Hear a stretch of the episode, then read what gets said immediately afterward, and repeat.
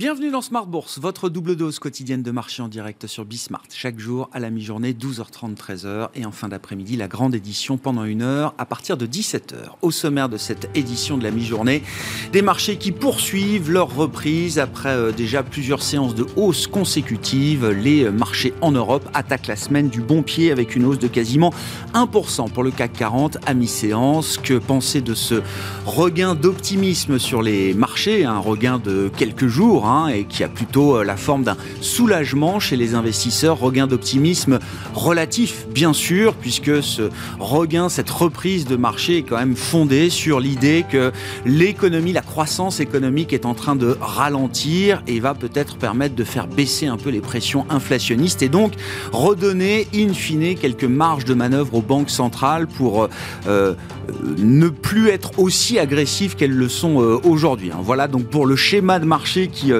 justifie la reprise des actions. On l'a vu sur le marché américain tout au long de la semaine dernière.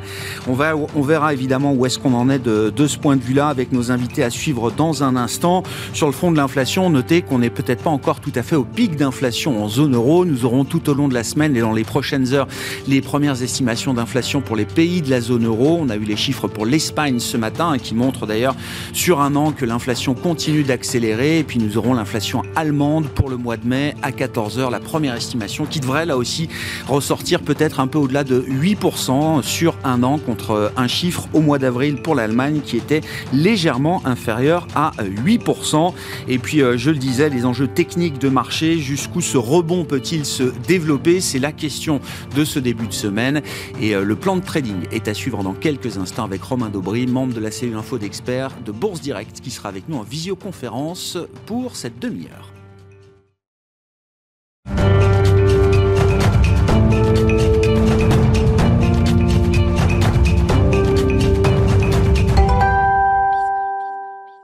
D'abord, le soulagement de marché qui se poursuit après déjà plusieurs séances de reprise la semaine dernière sur les marchés actions en Europe et aux États-Unis. Un soulagement qui se traduit par une hausse de quasiment 1% à mi-séance pour les actions européennes. Les infos clés du jour avec Alix Nguyen. L'indice parisien penche pour du vert à la mi-journée, tout comme l'ensemble des places européennes.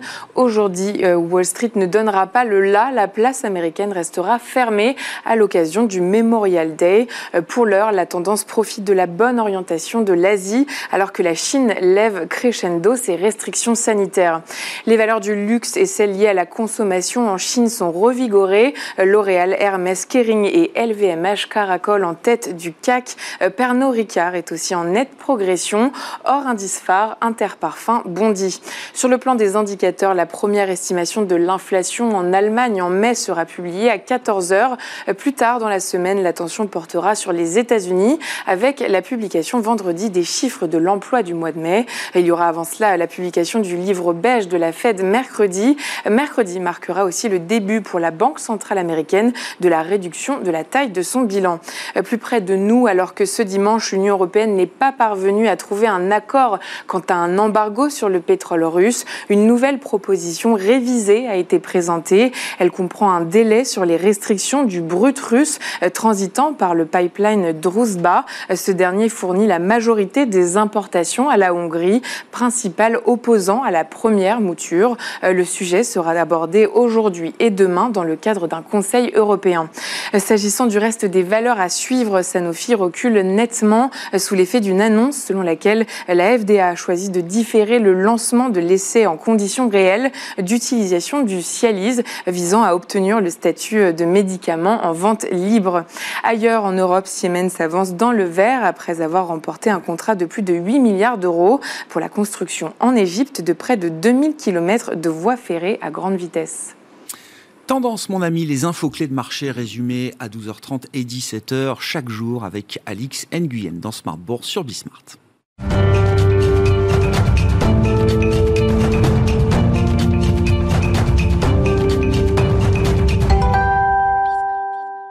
Et comme chaque lundi, à la mi-journée, pour entamer la semaine, les enjeux techniques de marché avec les équipes de Bourse Direct. Romain Debré est avec nous à distance, membre de la cellule info d'experts de Bourse Direct pour le plan de trading de la semaine. Bonjour et bienvenue euh, Romain, merci d'être avec nous. Effectivement, les grands indices actions euh, mondiaux ont mis un terme à une série de 7-8 semaines de baisse consécutives. Hein, la semaine dernière a été une semaine de rebond marquée d'ailleurs pour euh, les indices actions aux États-Unis et en Europe. Romain, est-ce que la situation déjà est suffisante pour euh, estimer qu'on est sorti peut-être de la pression baissière de court terme continue depuis plusieurs semaines sur les marchés actions Bonjour Grégoire. Euh, oui, effectivement, on, le pense en tout cas.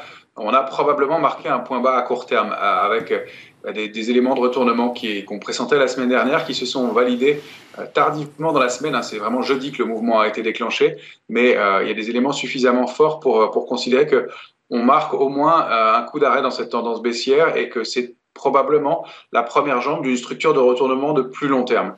Euh, d'autant plus qu'il y a du cash, des opérateurs et des niveaux d'entrée qui sont intéressants. Donc il, se produit quelque chose. On a même un peu de soutien dans ce mouvement euh, haussier, c'est-à-dire que la position ouverte sur le futur CAC 40 a progressé jeudi et vendredi au cours des, des, deux séances de progression de 6700 contrats futurs. Donc il y a un peu de soutien dans ce mouvement. Reste que euh, les vendeurs avaient la main, qu'il y avait un peu de pression baissière et qu'il va y avoir des, niveaux charnières à déborder, on va les, on va les détailler ensemble, mais euh, que aussi les volumes euh, pêchent un peu pour l'instant encore. Alors on va voir, ça peut venir et s'étoffer, mais on a besoin pour retourner un mouvement de, de, marché que les, volumes viennent en, viennent en soutien. Et là pour l'instant c'est encore un peu, un peu modéré. On constate aussi que immédiatement et dès qu'on remonte un petit peu sur l'indice parisien, eh bien autour des 6500 points, le ratio de couverture diminue rapidement. C'est-à-dire que la protection est plus basse dans les portefeuilles. Mmh. C'est compréhensible, hein, la couverture coûte cher. Et donc, le, niveau de couverture est plutôt situé en dessous, autour l'entour de 6300, 6250. Et là, à ce niveau-là, on a à nouveau du soutien dans le marché. Donc, on pourrait avoir des marchés un peu euh, fébriles et qui pourraient être toujours un peu volatiles, mais il se, il se produit quelque chose et euh, qui sera euh, à confirmer. Mais à court terme, il peut y avoir quelque chose de relativement fort avec un peu de marge de progression encore sur les indices, même si on a déjà fait une grande partie du, du chemin haussier. Ouais. Si on essaye effectivement de, de cadrer un peu techniquement l'idée de ce rebond, euh, Romain, qui a déjà démarré, hein, vous faites bien de le dire, il y a déjà quelques séances de forte reprise sur les indices actions. Si on prend le S&P 500 américain comme, euh, comme référence, qu'est-ce qu'on peut dire en termes de, de, de cibles, en termes d'objectifs peut-être qu'on peut se fixer dans le cadre d'un rebond sur le marché américain? Et puis qu'est-ce qu'on peut dire aussi des, des horizons de temps qu'on peut avoir sur euh, l'idée d'un rebond qui pourrait continuer de se développer? Là, on a, mis un coup d'arrêt à un mouvement baissier de plusieurs semaines, effectivement, en franchissant, vous le voyez, la, ligne de tendance baissière euh, qui était active depuis euh, donc maintenant euh, plusieurs, plusieurs semaines, effectivement, et de façon assez puissante, avec une divergence haussière sur le, le MACD qu'on a réindiqué ici à un franchissement de 3972 points qui a déclenché un mouvement haussier. Alors, pour ce qui est de l'horizon de temps, euh, pour, pour, revenir tout de suite à l'horizon de temps, euh, probablement pendant quelques jours, euh, voire peut-être quelques semaines, on, on, on s'est dégagé de ce, ce problème baissier, euh, mais euh, on voit que la structure est petite pour l'instant et on n'a pas de figure de retournement haussière. Ça, c'est propre, par exemple, au, S&P, on le voit bien ici, il n'y a pas une figure de retournement haussière. Il y en a sur les indices européens, ça c'est mieux, mais elles sont petites comparativement aux structures de retournement baissière qu'on a, qu'on a connues en face. Donc c'est un mouvement de rebond dans une tendance baissière. On rompt avec la tendance baissière de court et moyen terme, donc c'est un mouvement relativement fort. Euh, mais on le voit, les, déjà, les premières cibles sont proches. Alors il y a un niveau de résistance important à 4169. Les futurs américains oscillent autour ce matin, donc on est déjà en train de tenter de déborder ce niveau-là. Euh, la première cible, c'est 4247 points sur le, sur le S&P. Et puis la cible idéale, l'extension, c'est aux alentours de 4367 points. Et la grosse résistance, c'est un peu sous les 4400 points, 4392. On pourrait euh, envisager des extensions jusqu'à ce niveau-là. Ça fait encore 6, 5 à, 7% de, de, progression sur le S&P. Ça n'est pas négligeable. On voit qu'en termes de risque-rendement, rentrer maintenant, c'est un peu compliqué aussi. Donc, en stratégie, c'est un peu délicat. C'est pour ça que c'est toujours pas mal et ce marché nous y force à d'anticiper les mouvements euh, et de, de, réagir assez tôt. mais on a voilà, des, petites résistances intermédiaires et puis des niveaux majeurs, 4169, qu'il va falloir travailler. Et la, force du mouvement prouve que probablement on va aller peut-être aller chercher pardonnez-moi, ces cibles assez rapidement. Hmm. Qu'est-ce qu'on peut dire du niveau de stress de, marché? Et c'est vrai qu'on regarde parfois les, divergences qu'il peut y avoir euh, entre, entre différents indicateurs de, marché. Est-ce que là, il y a une forme de cohérence entre le rebond qu'on observe depuis déjà euh, quelques séances sur un indice comme euh, le S&P 500 et le niveau de stress qu'on peut mesurer dans le marché à travers le VIX, par exemple, Romain? Complètement. L'intérêt de constater, j'ai repris ici un graphique qu'on avait déjà étudié avec le, euh, des, niveaux que j'ai indiqués qui sont un peu subjectifs, mais qui, me semblent intéressants pour avoir des points de repère. Euh, on est revenu dans ce que j'ai appelé le niveau d'alerte, c'est-à-dire qu'on est toujours prudent sur le VIX, entre 21,50 et 28. On est euh, quand même vigilant, les portefeuilles sont relativement couverts, mais on est revenu dans une zone qu'on n'avait pas atteint en clôture depuis plus d'un mois. Donc c'est important aussi, le marché se détend. On a ces deux mèches hautes au niveau de 39,30 euh, que j'ai indiqué comme étant le niveau de panique, euh, qu'on a touché par deux fois, et il y a un rejet contre ces niveaux-là. Donc une détente et effectivement une, grande cohérence à ce moment-là avec l'évolution de l'indice S&P lui-même. Et donc ce retour au niveau d'alerte, on voit qu'après il y aura vigilance puis optimisme. Et on est loin d'être en complaisance dans l'immédiat. Donc on a euh, de la marge encore pour progresser et, euh, un indice de volatilité qui se détend assez significativement, mais qui reste tendu au-delà de 20, c'est quand même important. Ça n'est pas le niveau normal pour le marché, même si on, le disait, le niveau de couverture est tout de suite moins important dès qu'on remonte un peu sur les indices. Donc il y a un vrai signal qui se met en place aussi du côté de la volatilité et avec des, pics haussiers qui sont à, plus de trois mois d'écart sur l'indice de volatilité et ces rejets qui indiquent qu'effectivement euh, il, se passe quelque chose, il y a une réelle détente sur le marché.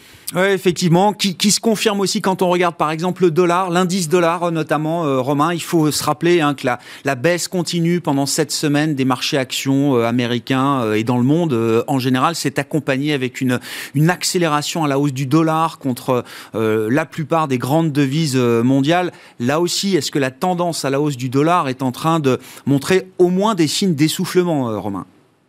C'est ça, c'est de l'essoufflement pour l'instant, euh, avec un avalement baissier qu'on avait évoqué la semaine dernière. La bougie de la semaine dernière avait englobé la bougie de la semaine encore précédente, et on voit que ça s'est matérialisé par une baisse assez significative du, dollar contre l'euro.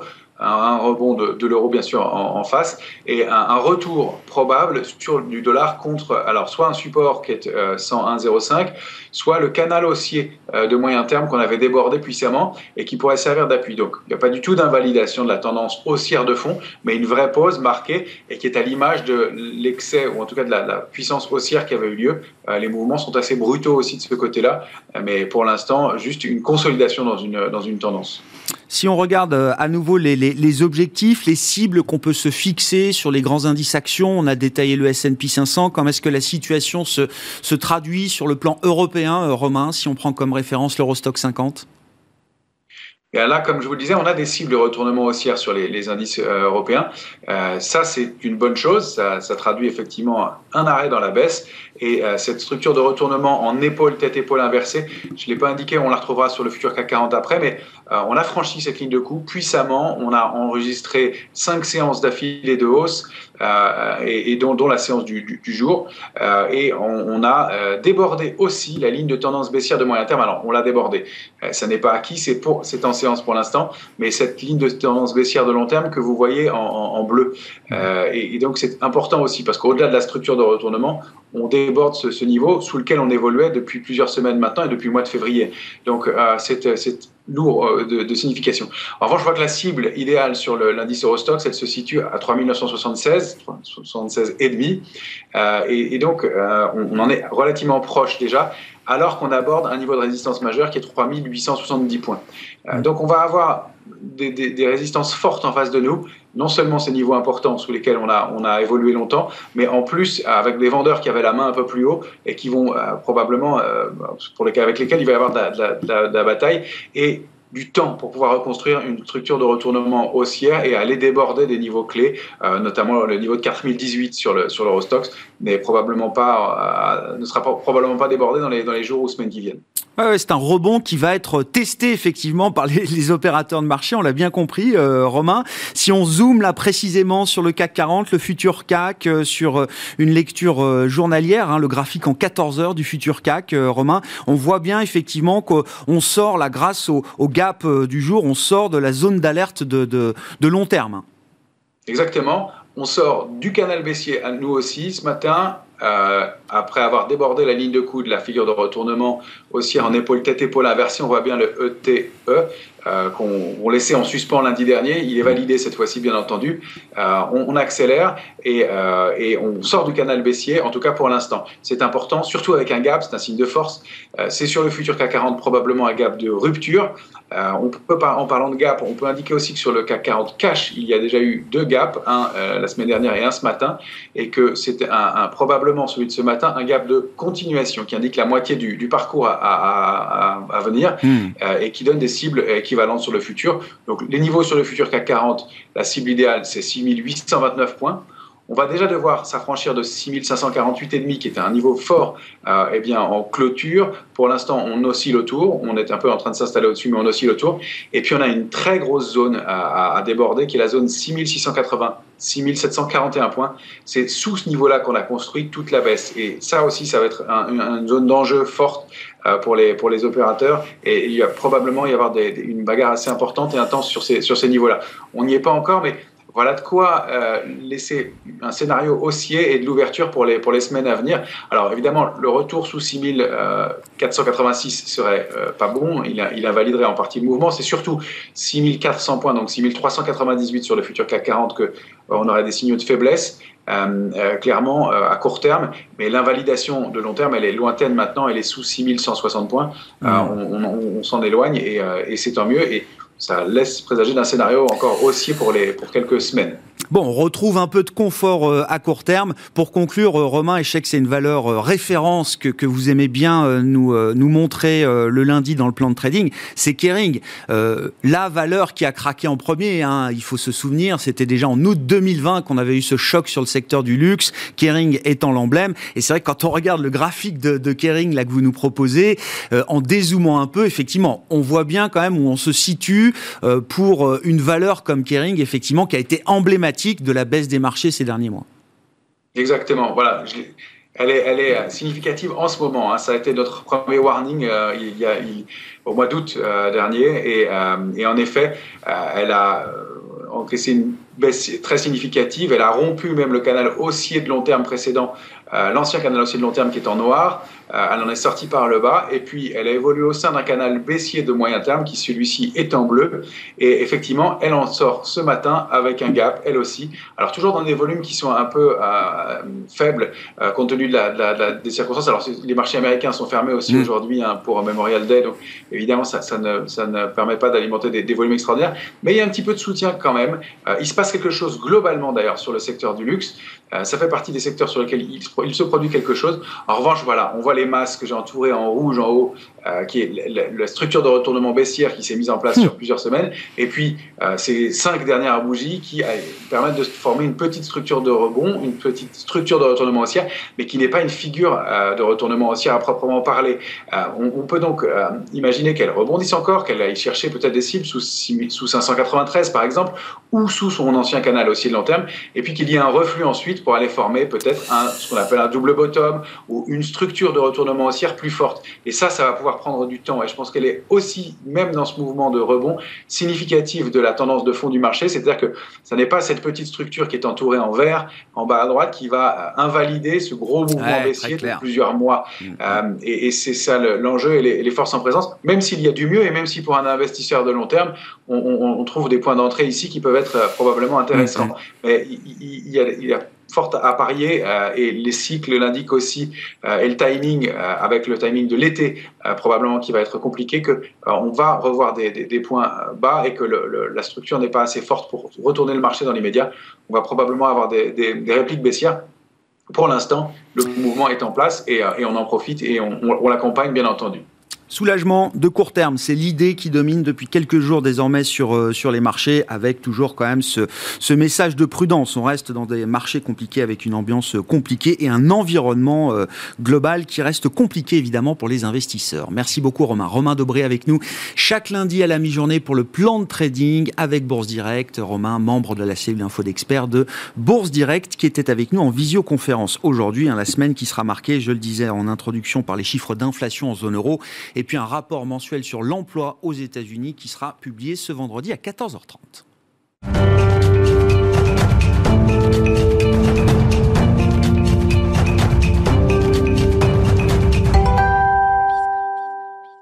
Poursuivons sur euh, l'idée d'un soulagement et d'un rebond, même peut-être de quelques jours, quelques semaines sur euh, les marchés avec John Plassard, qui est avec nous en visioconférence depuis Genève, spécialiste en investissement de la banque Mirabeau. Bonjour et bienvenue, euh, John.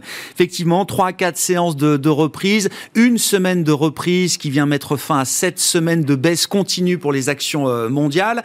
Ça donne quand même l'idée que quelque chose est en train de se passer. Oui, alors euh, bonjour Grégoire. Euh, le seul souci, je dirais, ça fait depuis quelques semaines qu'on espère à chaque fois que le rebond soit probant, et puis il n'est pas probant, mais là il semble qu'on ait peut-être potentiellement d'autres indications qui nous euh, laissent penser que ça pourrait durer plus longtemps. D'abord, vous avez la question du Covid-0 à Shanghai et à Pékin puisqu'on sait qu'à partir du 1er juin, donc après-demain, eh bien, Shanghai devrait être plus libre entre guillemets, c'est difficile à dire, mais on devrait déjà avoir une détente de ce côté-là. Donc ça, c'est assez positif. Hein. Vous avez évidemment euh, la question et tout le débat qu'il y a eu la semaine passée, vous en avez déjà parlé, c'est-à-dire que euh, potentiellement la Fed puisse arrêter de monter, faire une pause sur la hausse de ses taux en septembre. Donc ça, c'est aussi une très très bonne chose pour pour euh, pour les investisseurs. L'autre question, c'est le fameux pic de l'inflation. Vous savez, on parle beaucoup du pic de l'inflation après la publication du de l'indicateur sur l'inflation préférée de la Fed, qui est le PCE, aussi sur les prix à la consommation, le CPI, qui sont en légère décroissance, donc on pourrait espérer. Et puis, chose assez intéressante, me semble-t-il, c'est que le fait que la Banque Centrale Européenne, Christine Lagarde, ait dit qu'elle allait, elle l'a clairement dit, hein, hmm. elle allait monter ses taux en, juillet prochain, ben, on a l'impression que c'est un soulagement pour les marchés, puisque de plus en plus, vous aviez tous les investisseurs qui se disaient, ben, ils sont vraiment en train de faire une erreur de politique monétaire. On l'a encore vu ce matin avec euh, les chiffres de l'inflation en Allemagne. Eh bien, on voit qu'effectivement, il faut faire quelque chose si ce n'est d'avoir des munitions pour la prochaine récession. Donc euh, là, c'est un peu un soulagement, je dirais, de la part des investisseurs de savoir que la BCE va monter, mais pas trop. Hein, on sait qu'elle sera évidemment moins agressive que la Fed. Donc on est dans un environnement où si vous mettez toutes ces étoiles, euh, vous les juxtaposez, eh bien potentiellement ça peut nous donner un, un rallye assez intéressant. Alors après sur les fondamentaux, il faudra regarder un peu plus loin, il faut qu'on ait d'autres données.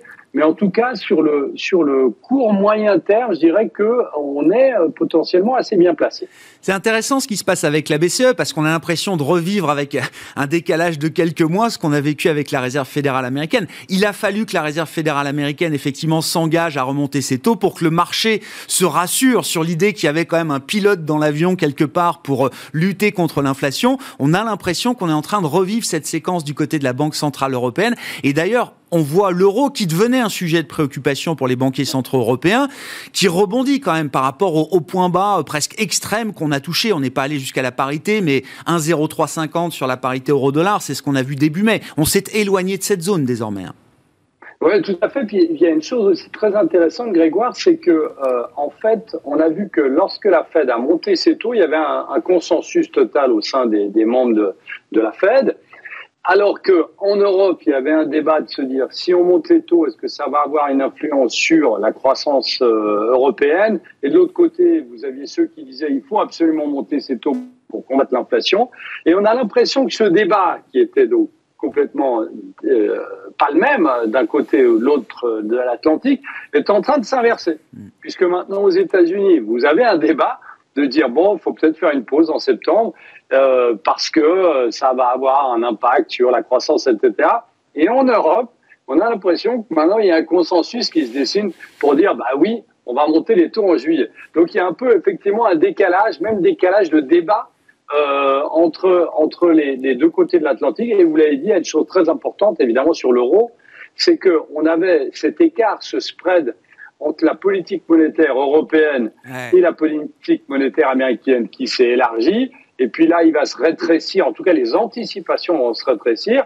Et puis il y avait aussi une autre chose, c'est qu'on disait oui, c'est l'Europe qui sera, et c'est juste, l'Europe sera la plus touchée au niveau économique par la guerre en Ukraine, mais on remarque qu'aux États-Unis, à cause des goulets d'étranglement, à cause des, à cause de l'inflation, eh bien, on voit aussi que la croissance décélère. Donc, c'est aussi, ça va à l'encontre de, euh, de ce décalage qu'il y avait entre l'euro et le dollar. Et puis, on commence à avancer. Eh bien, on commence à revenir sur des niveaux qui étaient plus intéressants. Ouais, un phénomène de rééquilibrage, de, de resynchronisation, euh, on va dire les choses comme ça, avec euh, un peu de, prudence, mais effectivement qui, euh, ramène un peu d'apaisement, on va dire. C'est vrai que de voir des tendances poussées à l'extrême, avec une vitesse de mouvement importante sur des devises comme l'euro, ça peut être inquiétant. Les choses se sont un peu apaisées de ce point de vue-là. Il reste un sujet quand même qui est très lié, bien sûr, à l'inflation. C'est la question des matières premières, du choc énergétique, des problèmes d'offres sur l'approvisionnement en termes de, matières premières. Si on regarde par exemple les cours du pétrole, euh, euh, John, c'est difficile de voir un véritable apaisement de ce point de vue-là. Autant les investisseurs s'inquiètent peut-être du ralentissement futur de la croissance, mais quand on regarde le marché pétrolier, on voit que les problématiques restent différentes. La, hausse du pétrole est, repartie quand même ces derniers jours. On est quasiment à 120 dollars sur le baril de Brent à nouveau. Oui, c'est vraiment intéressant de voir ce mouvement parce que, comme vous l'avez dit, il n'a pas vraiment baissé. Ce, en fait, ce baril n'a pas vraiment baissé face aux craintes que euh, la croissance baisse. Et puis, d'un autre côté, ben, on a toujours évidemment la guerre en Ukraine. On a la réouverture, de, plus ou moins la réouverture de l'économie chinoise. Et ce qu'il faut rappeler, c'est-à-dire qu'aujourd'hui, on est férié aux États-Unis pour Memorial Day et c'est le début de la fameuse driving season. Vous savez, euh, Grégoire, c'est là où tous les Américains prennent leur voiture pour partir en vacances. Et là, il y a un choc de la demande qui est très très important. Et euh, ce qui est très important de voir, c'est que on voit que euh, les taux d'utilisation des raffineries aux États-Unis la semaine passée étaient à plus de 93 et on estime que ce taux devrait, lors du mois prochain, être à plus de 95%. Et on n'arrive pas à ouvrir d'autres raffineries, premièrement parce qu'elles n'ont pas été rénovées euh, lorsqu'on ne voulait plus, entre guillemets, de l'énergie fossile. Elles n'ont pas été réactivées aussi, il n'y en a pas des nouvelles qui ont été construites parce que ça coûtait trop cher, et aussi parce qu'on se disait qu'il y avait cette fameuse transition énergétique. Donc en fait, les Américains qui ont plein de pétrole, se retrouve dans un, dans un corner, dans un coin, où en fait, ils n'arrivent plus à raffiner la demande qu'ils devraient euh, avoir pour, leur propre, pour leurs propres habitants.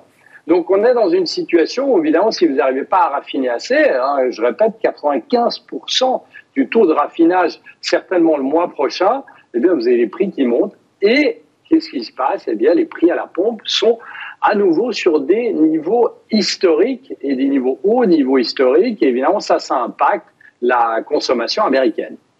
On reste sur l'idée d'un problème d'offre. Hein. Les capacités de production de pétrole, les capacités de stockage, les capacités de raffinage sont euh, quasiment au maximum aujourd'hui dans le monde, avec une, demande qui reste toujours importante. On a vu les dernières prévisions de l'Agence internationale de l'énergie qui estime que, oui, on aura toujours en deuxième partie d'année un marché pétrolier qui sera en déficit d'offres. Quand bien même on peut intégrer l'idée d'un ralentissement de la demande, il y a toujours un problème d'offre euh, du côté de, des, produits énergétiques et des produits pétroliers euh, en particulier. Merci beaucoup. John Avec nous euh, tous les 15 jours, le lundi, pour faire le point sur les enjeux de marché, spécialiste en investissement de la banque Mirabeau, qui était avec nous en visioconférence depuis Genève. Voilà pour cette édition Smart Bourse de la mi-journée. On se retrouve à 17h en direct pour une heure complète d'émission sur Bismart.